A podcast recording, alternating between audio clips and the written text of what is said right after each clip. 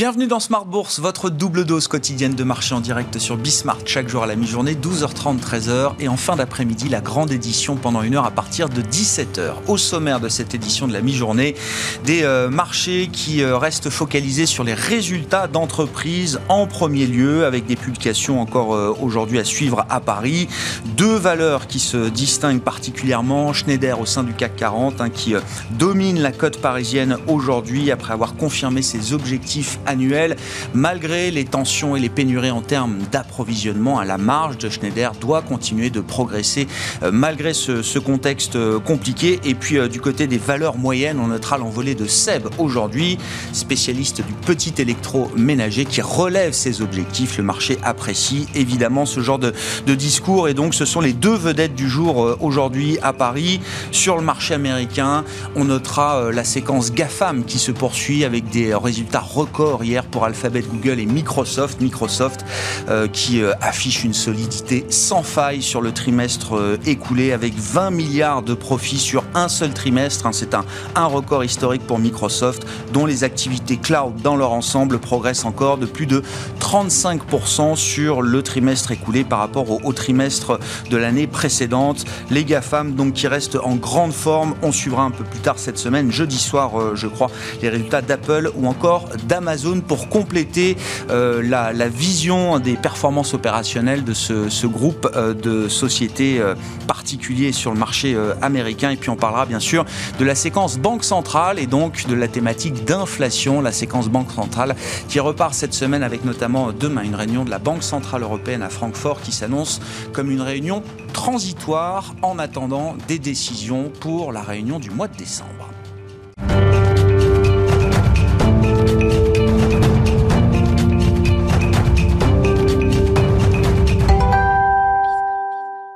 Des marchés qui marquent une pause à mi-séance en Europe. Les infos clés du jour, c'est avec Alix Nguyen.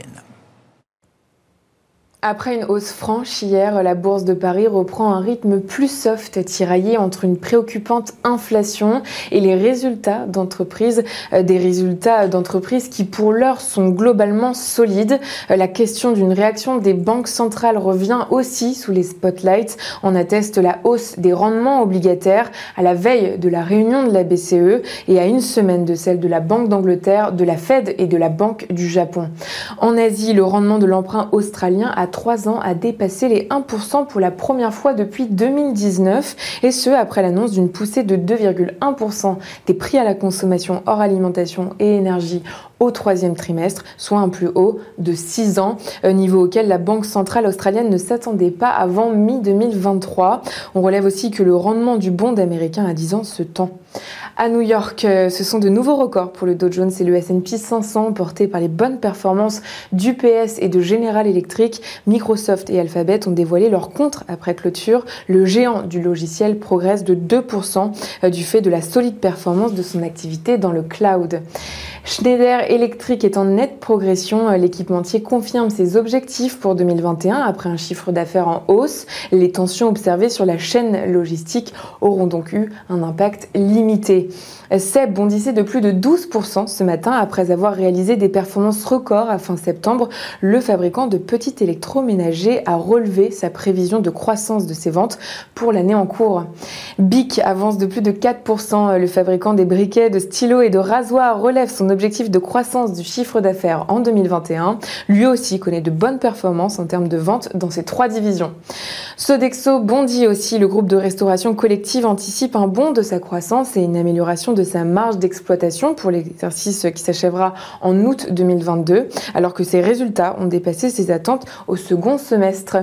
Et puis autre ambiance pour Worldline qui reculait de plus de 6% ce matin. Le spécialiste des paiements électroniques a fait état d'une croissance de 8,3% de son chiffre d'affaires, une évolution légèrement inférieure aux attentes des analystes. Tendance, mon ami, c'est avec Alix Nguyen chaque jour à 12h30 et 17h dans Smart Bourse sur Bismart.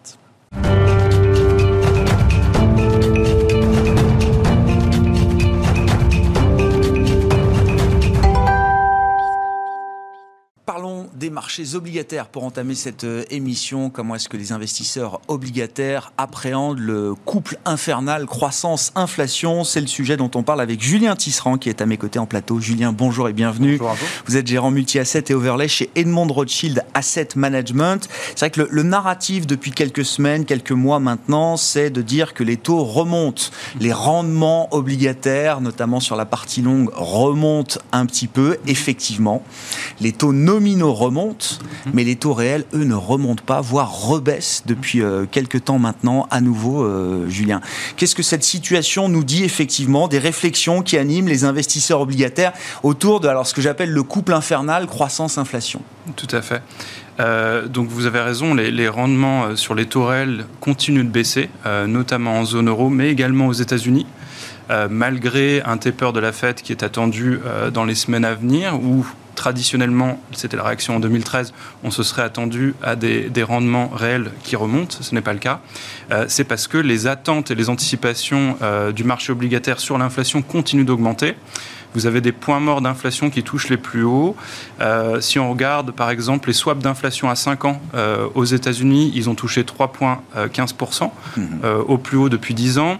Vous avez au Royaume-Uni des points morts 5 ans qui ont touché presque 5% au plus haut depuis 15 ans. Et en Europe, on a un réancrage de ces anticipations également, qui n'était pas arrivé depuis de nombreuses années, avec une anticipation d'inflation à 5 ans autour de 2,2%. Donc ça, c'est un phénomène qui débute et qui a commencé cette année, qui a continué euh, pendant tout l'été, qui est finalement quelque chose qui était accueilli par les banques centrales à bras ouverts, après des années euh, d'anticipation en baisse, en forte baisse. Là, pour la première fois euh, en Europe, on a des anticipations qui se réancrent. pour, pour nous, ce n'est pas inquiétant à ces niveaux-là, en tout cas aux US et en Europe. Euh, c'est vraiment voulu par les banquiers centraux. 3,15% par exemple, on retrouve des niveaux de 2010, 2012 euh, aux États-Unis. Euh, les 2,2% euh, retrouvent des niveaux de 2014. Donc c'est plutôt en ligne avec ce que veulent les banques centrales. Euh, de ce point de vue-là, vous dites, Julien, il n'y a pas de dans le marché, dans les prix de marché, les anticipations de marché, il n'y a pas encore, enfin pas encore. Je vais un peu vite en besogne, mais il n'y a pas de, de dérapage, de désancrage justement de ces anticipations d'inflation au-delà de ce que recherchent les banques centrales. Tout à fait. En tout cas pour la Fed et la Banque centrale européenne, ça, ça correspond à l'objectif qui se sont fixés d'avoir une inflation euh, symétrique autour de 2%, avec euh, une possibilité d'avoir une inflation un peu plus élevée pendant une période. Là où on commence à voir un léger désancrage des anticipations, c'est plutôt au Royaume-Uni. Ah. Et vous avez vu la sortie euh, des, du gouverneur Bailey dans les médias anglais, et parce que les anticipations à 5% sur 5 ans d'inflation euh, c'est du jamais vu depuis 15-20 ans. Et là, on sent que ça inquiète un petit peu plus. Euh, donc, euh, il y a eu cette sortie dans les médias avec potentiellement dans les cartes une hausse de taux potentielle mm. la semaine prochaine lors de leur réunion monétaire. et c'est un, souci de crédibilité maintenant pour eux pour garder ces anticipations ancrées. Donc euh, il y aura une, particularité, on va dire, autour de la Banque d'Angleterre la semaine prochaine, avec normalement une première hausse de taux qui a déjà été très fortement signalée euh, au marché. Tout à fait. Et, euh, donc, et donc il y a eu un, transfert en fait d'anticipation. on a vu la Banque d'Angleterre, vous avez vu la Banque de Norvège, la Banque de Nouvelle-Zélande. Donc il y a plusieurs banques centrales développées qui ont commencé à remonter leur taux court sur une inflation plus haute qu'anticipée. Euh, et qui, euh, qui ont eu peur d'un dérapage inflationniste. Mm. Pour l'instant, euh, en zone euro, nous, on ne pense pas que c'est quelque chose qui soit dans les cartes. et j'y reviendrai peut-être. Pour la Fed, cette inflation qu'on voit aux États-Unis semble un petit peu plus durable dans le, le mix qu'on voit de l'inflation. Donc on est à 5,5% inflation annualisée aux US, on est à 3,4%, ça risque de monter un petit peu plus haut en zone euro. Par contre, dans la composition de l'inflation, en Europe, ça reste très très temporaire de ce qu'on voit. Euh, l'inflation cœur qui est remontée elle devrait rebaisser l'année prochaine euh, autour de 1,5%, mmh. donc bien en dessous de la cible de la BCE. Par contre, aux US, on voit une inflation et dans la rotation des composantes qui génèrent l'inflation, de composantes de réouverture et de friction vers des choses qui sont beaucoup plus durables dans le temps. Euh, vous avez par exemple les loyers imputés qui remontent assez fortement et qui sont attendus en hausse euh, de 3, 3, 3, 5, 4% annualisés euh, l'année prochaine. Et ça, ça, comporte, c'est à peu près 30% du panier de l'inflation aux États-Unis. Et c'est une tendance lourde. Hein. Quand l'immobilier, quand les loyers commencent à rattraper, et une fois que c'est parti, mm. c'est compliqué à arrêter. Hein. Tout à fait. Il y a une inertie euh, dans, dans, ces, dans, ces, composantes de prix-là, et c'est une inflation qui est plus durable dans le temps. Ce qui veut dire que dans nos anticipations, en Europe, on a une inflation qui devrait baisser en dessous de 2% l'année prochaine. Mm. Et là, euh, l'accélération a été certes brutale, mais pour nous, reste très temporaire. Aux États-Unis, en revanche, cette inflation qui est montée, elle va rebaisser, mais rester au-dessus du mandat de la Fed de 3%, avec des composantes plus durables. Et ça veut dire que la Fed va devoir choisir euh, désormais entre la croissance et l'inflation. C'était tout pour la croissance, tout, pour le marché du, travail. Euh, l'inflation, on met ça de côté. Vous dites à ces niveaux-là et avec la nature mhm. de, développement de, de l'inflation aujourd'hui, la Fed va devoir être beaucoup plus équilibrée dans son discours. Tout à fait. Et on voit d'ailleurs que le marché le prend déjà en compte. Alors sans aller jusqu'à l'agressivité extrême de la Banque d'Angleterre, le marché commence déjà à se dire que le tapering ne sera peut-être pas suffisant pour euh, calmer ce risque inflationniste. Tout à fait. Euh, et peut-être à rajouter à ça les composantes du marché de l'emploi, qui sont très différentes. Euh, Royaume-Uni, US, où le marché est très tendu, avec une participation qui a baissé, et un retour à l'emploi qui ne se fait pas parmi les seniors. Ils sont partis en pré-retraite et a priori assez durablement. Alors qu'en Europe, on a encore beaucoup de capacités excédentaires. Il y a des petites tensions en Allemagne, mais par contre, la France, l'Espagne, l'Italie restent avec des marchés de l'emploi qui, pourront apporter euh, euh, durablement dans le temps euh, de nouveaux emplois. Donc il y a mmh. moins de tensions. Donc il y, a, une différenciation qui doit se faire. Et donc pour nous, la Fed et sa crainte sur une inflation qui va rester un peu plus élevée semble plus justifiée que pour la Banque Centrale Européenne et pour l'Europe. Euh, donc sur les pricing de taux courts dans le marché, on a vu ce mouvement qui s'est opéré depuis la fin de l'été, euh, où vous avez raison, les taux nominaux sont remontés. Et jusqu'ici, ça se faisait par une pontification de courbes et des taux longs qui remontaient. Depuis euh, la fin de l'été, ce n'est plus le cas. Ce sont mmh. les taux courts qui remontent avec notamment euh, des anticipations sur la Fed, où on a maintenant un marché qui attend presque deux hausses de taux pour l'année prochaine. Donc un taper qui s'arrêterait, qui commencerait dans les semaines qui viennent, s'arrête juin 2022, et deux hausses de taux qui s'enchaînent rapidement.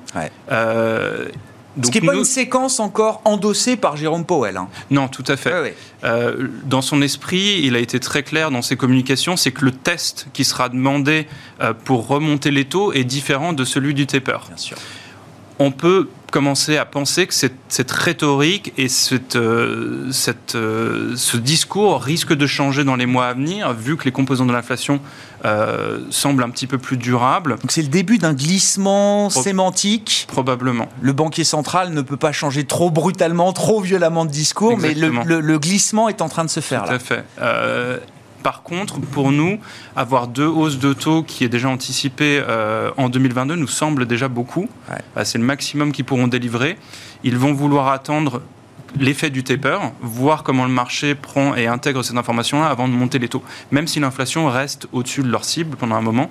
Donc les deux hausses de taux anticipées nous semblent un maximum euh, pour le moment. Mais ça a expliqué sur les marchés euh, financiers ce, mouvement d'aplatissement des courbes où les taux longs finalement ont arrêté de monter, c'est les taux courts qui sont montés assez brutalement. Euh, on pense que ce mouvement, pour le, pour le moment, avec la fête de, de, hausse de taux euh, pricée par le marché, on a eu le même mouvement mm. qui s'est transmis euh, pour l'Europe, avec maintenant deux hausses de taux attendues par le marché de 10 BP l'année prochaine pour la BCE, ce qui nous semble vraiment plus fantaisiste, en tout cas. De, notre point de vue, étant donné la forward guidance de la BCE, où elle n'est pas censée monter ses taux avant de finir ses achats d'actifs, et les achats d'actifs ne devraient pas se terminer l'année prochaine. Donc tout ça nous semble peut-être un peu excessif sur les parties courtes de taux et ce mouvement d'aplatissement est exacerbé euh, par le fait que ça touche un petit peu la croissance maintenant sur les anticipations de croissance qui, euh, rebaissent. Où est-ce que les, risques sur la croissance sont les plus importants d'ailleurs, là, entre les États-Unis et la zone euro aujourd'hui, euh, Julien? Alors, de, notre point de vue, la croissance aux États-Unis devrait rester ancrée euh, positivement et assez durablement. On a un cycle d'investissement de, qui s'est enclenché euh, pour le long terme.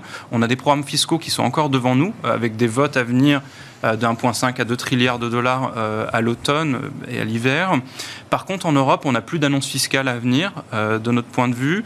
On a une Europe qui est historiquement plus exposée à la Chine, euh, une économie plus ouverte, plus exportatrice, et notamment vers la Chine. Et avec le, récent euh, ralentissement chinois, on pense que l'Europe est plus à même d'être euh, entraînée dans la chute par la Chine avec une, une pause. Hein, L'Allemagne notamment, tout à fait. on le voit dans les anticipations des entreprises allemandes, dans les derniers sondages de l'IFO par exemple, les attentes d'exportation allemande commencent à chuter assez brutalement et assez rapidement. Euh, du fait des ruptures de chaînes logistiques, mais aussi de la demande de la part de la Chine qui commence à baisser avec tous euh, les resserrements qu'on connaît euh, là-bas. Donc, sur la différentielle de banque centrale, différentielle d'inflation et de croissance, on pense qu'on va aller vers une divergence plus notable entre les deux grandes banques centrales et deux zones géographiques. Alors, on ne parle pas d'une chute et d'une chute de croissance en zone euro qui va être vraiment très durable. C'est plutôt un passage à vide euh, un peu plus temporaire, alors que les États-Unis, eux, ont un momentum qui se reprend. Euh, vous l'avez vu dans les dernières récentes euh, données économiques où ça repart un peu à la hausse.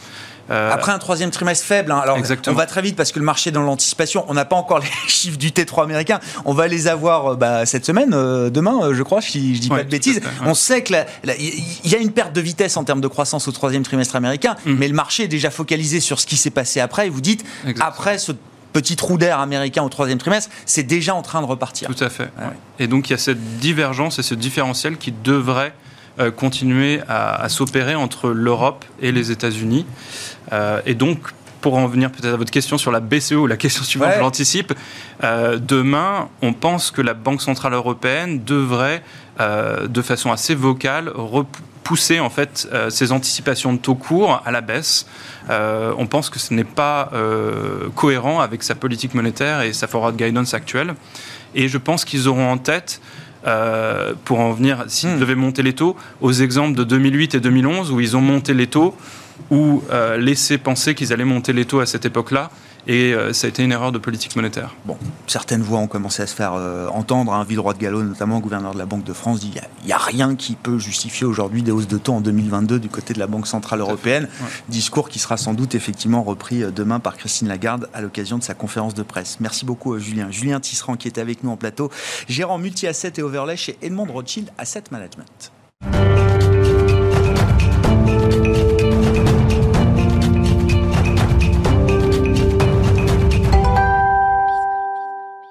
Et venons-en au marché boursier avec Nicolas Chéron, à nos côtés en plateau également, stratégiste chez Zone Bourse. Nicolas, bonjour, bienvenue. Dites, l'année est finie, Nicolas. On est le quoi? 27 octobre. On aimerait bien qu'elle s'arrête maintenant. Je sais pas, ça n'arrête pas de monter. donc. 20% euh. sur le CAC, 30% sur le S&P, c'est une belle année. Voilà, si on pouvait finir plus ou moins dans les zones actuelles, je pense que tout le monde serait, très content. Il nous reste en fait 38 séances à côté jusqu'au 17 décembre, date à partir de laquelle les gérants, les traders, tout le monde va partir en vacances pour les fêtes. Donc voilà, on a on a peu d'échéances, peu de, choses attendues, d'importance pour cette fin d'année. Donc on espère voilà, toujours être laissé porter par ce doux train dossier euh, qui a bercé l'année 2021. C'est quand même incroyable, on en parlait avec Julien juste avant, mais on voit bien, et on l'a vécu au mois de septembre ensemble, vous étiez venu nous voir début septembre, euh, Nicolas, euh, l'inflation collante, la perte de vitesse de croissance alimentée notamment par le coup d'arrêt brutal de l'économie chinoise à travers la reproduction notamment de son secteur euh, immobilier. Euh, j'en oublie d'autres, mais enfin voilà, on faisait la liste des craintes, des inquiétudes de, marché. Euh, et ben, ce qu'on constate, c'est que un mois et demi après, le S&P 500 est au plus haut historique. Les indices européens sont quasiment revenus sur leur sommet de la, de la fin de l'été.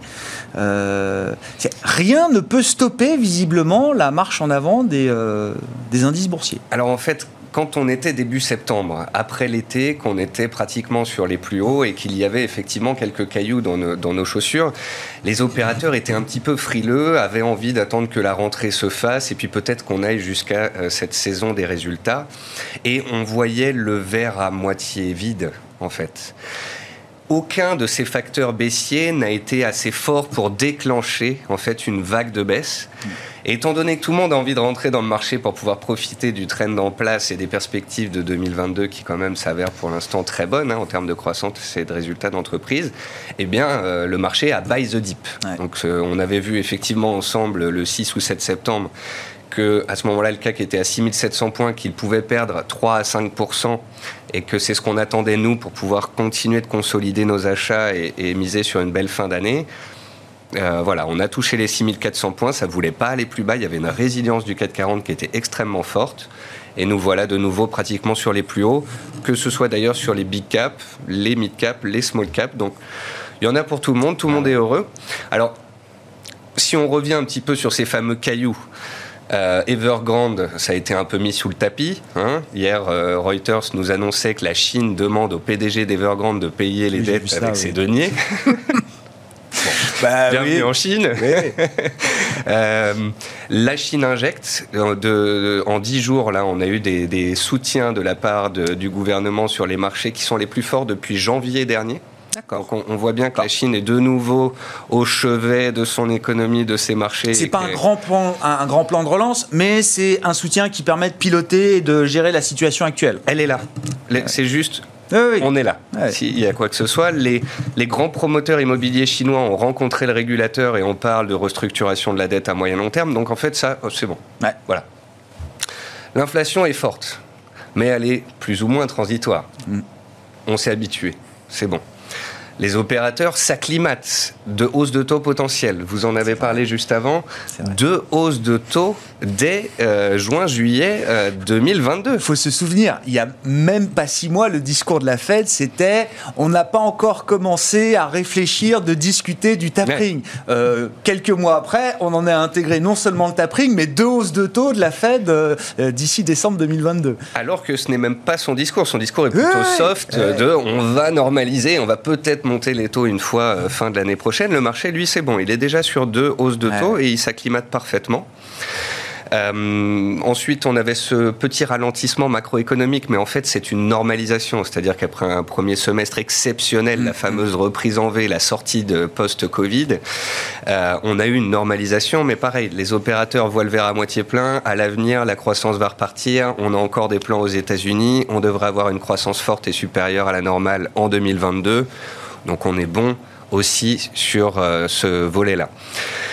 Les banques centrales continuent d'injecter. De toute façon, on en avait hmm. parlé la dernière fois. Hein, c'est pratiquement un milliard toutes les heures. Donc, euh, je veux dire, à ce rythme-là, c'est normal. Il y a un acheteur en carnet qui dit allez-y, donnez-moi. Euh, et puis, bah, les publications d'entreprise. Ouais. Ça va super bien. Rassure. On est, on est sur un très beau rythme, on est sur des records historiques de bénéfices aux États-Unis. Euh, on n'a pas encore l'impact en fait très fort de la rupture des chaînes d'approvisionnement et de la hausse des coûts des matières premières qui pourrait venir peser sur les marges dans certains secteurs. On l'a pas sur ce trimestre-là en fait. Alors c'est là où il faut peut-être un peu ben prudence garder parce ben que oui. ça devrait commencer à cogner euh, le trimestre euh, prochain. Mais à court terme, le marché, encore une fois, veut se dire c'est bon, on est bien sur ce trimestre. Là, euh, cette semaine, on a la plus grosse, euh, comment dire, le plus gros trafic en termes de, de publications. Euh, on a les GAFA qui publient.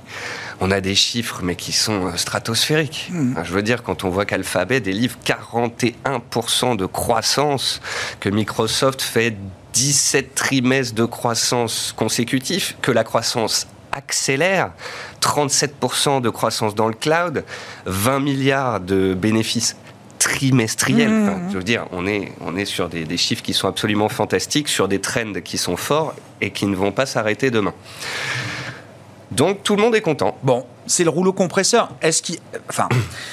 Encore une fois, et euh, l'histoire euh, passée, récente encore, nous montre que chaque trou d'air est un point d'entrée pour ceux qui sont euh, un peu trop en dehors du, marché. Est-ce que quand même il faut s'inquiéter à un moment des niveaux de complaisance? Parce que beaucoup de choses sont aussi dans les, les cours de bourse. Alphabet, Google, Microsoft, évidemment, c'est spectaculaire, mais c'est quand même globalement ce qu'on attendait de ce genre de mastodonte aujourd'hui. C'est pas une surprise pour euh, qui suit les résultats de Microsoft et de Google depuis euh, depuis des années.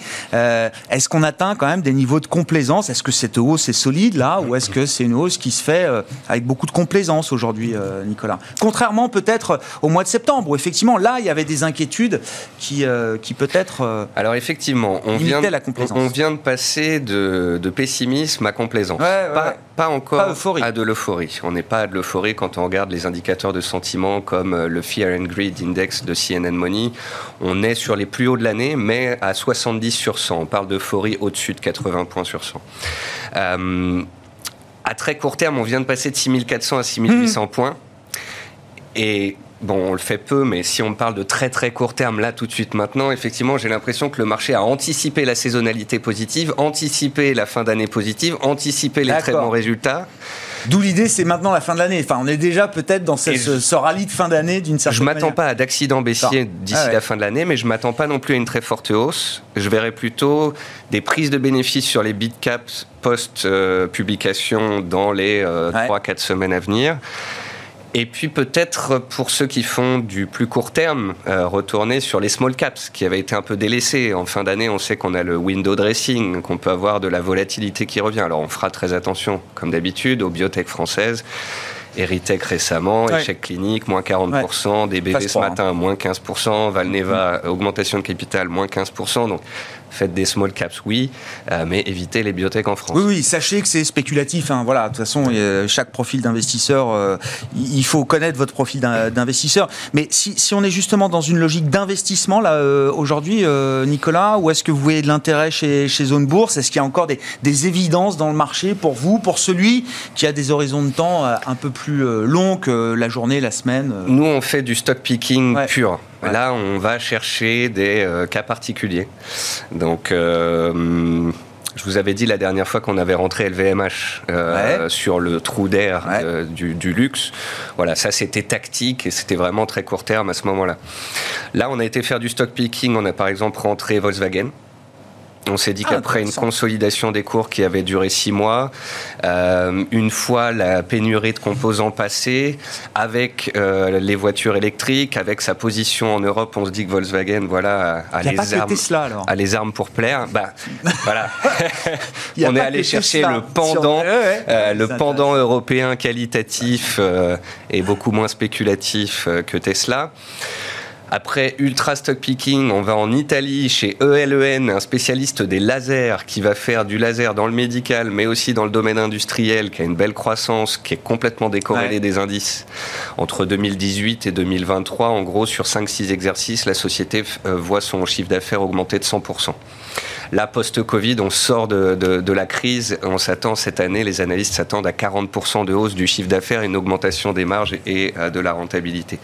Donc voilà, on va chercher des, petites choses comme ça. Et la dernière, c'est Technip Énergie qui détient. Oui, je vous demander euh, la, thématique de l'énergie. Comment est-ce qu'on peut, alors là aussi, ou dans une logique tactique ou plus stratégique, est-ce qu'il y a des, des, choses à faire? Puisqu'on parle que de ça euh, en ce moment et que cette crise énergétique s'installe dans le paysage On n'aime pas les parapétrolières euh, françaises. On trouve que c'est des dossiers surendettés qui sont pas très qualitatifs. Rentrer du Total Énergie maintenant après 30% de hausse ne nous met pas forcément à l'aise. Mais le cas particulier de Technip Énergie qui a énormément de cash plus que sa valo actuelle, euh, qui est en train de développer le renouvelable, c'est voilà, c'est une des thématiques, un peu un méga trend euh, des trimestres passés et à venir. Donc on a fait ces paris-là euh, pour finir l'année. Merci beaucoup euh, Nicolas. Merci pour votre analyse de marché, ces quelques idées que vous soutenez chez Zone Bourse. Nicolas Chéron qui était avec nous en plateau, stratégiste donc chez Zone Bourse. Voilà pour cette édition de la mi-journée de Smart Bourse. On se retrouve ce soir en direct à 17h sur Bismart.